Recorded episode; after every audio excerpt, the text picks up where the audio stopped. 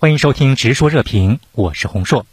我们注意到呢，美国当局的态度正在发生变化。近期，拜登政府宣布，为了防控新冠疫情，催促美国民众赶快去接种疫苗的加强针，并且呢，也宣布重新的启动免费核酸检测。那胡先生怎么来看美国当局目前的这个抗疫政策？首先呢，那么的确，就像咱们前面共同讨论的，的确是 XBB. 点一点五在美国正在大规模的进行蔓延。第二一方面呢，如果我们注意到美国 CDC 截止到一月四号所公布的数据，我们会发现，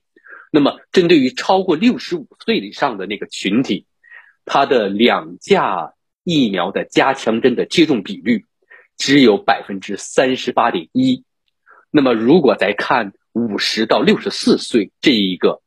甚至低到了只有百分之十八点十八点六。那么下面会越来越低。那么当一个新的变种出来的时候，的确会有很多需要值得关注和担心的。但是如果从另外一方面，我觉得说让美国政府真正很担心、紧张，甚至惶恐的那个时刻，应该是特朗普站在那里说，使用消毒水也可以治疗新冠。因为在那个时刻，我们发现了，甚至是假新闻、伪科学，甚至来到了一个总统他的新闻发布会上。不知道黄教授在美国呢长期从事全球卫生问题的研究，那在您看来，美国 CDC 在抗疫当中的表现如何？您觉得它改革的重点应该是什么？美国这个疾控中心呢，它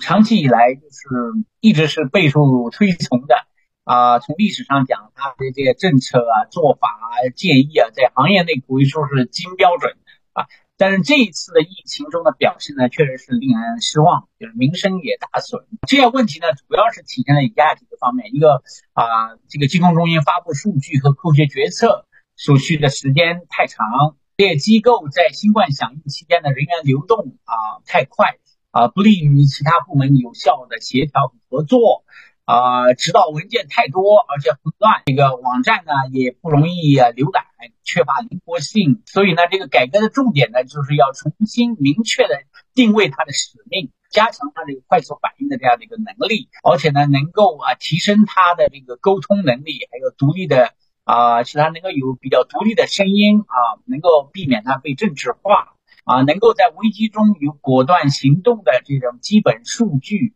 预算和管理的能力。在遭遇多重疫情威胁的当下呢，美国却趁机进行政治操弄。当地时间一月四号，在肯塔基州的一个活动上，美国总统拜登公开表示，自己对中国处理新冠疫情的方式感到担忧，并声称美国已经做好了应对准备，制定好了针对中国入境人员的检测规则。盖奇，我们发现，美国一方面自己的疫情形势非常的严峻，一方面却在想着怎么来防范中国。你怎么来解读？我认为。美国当前主要的矛盾，并不只是民主党和共和党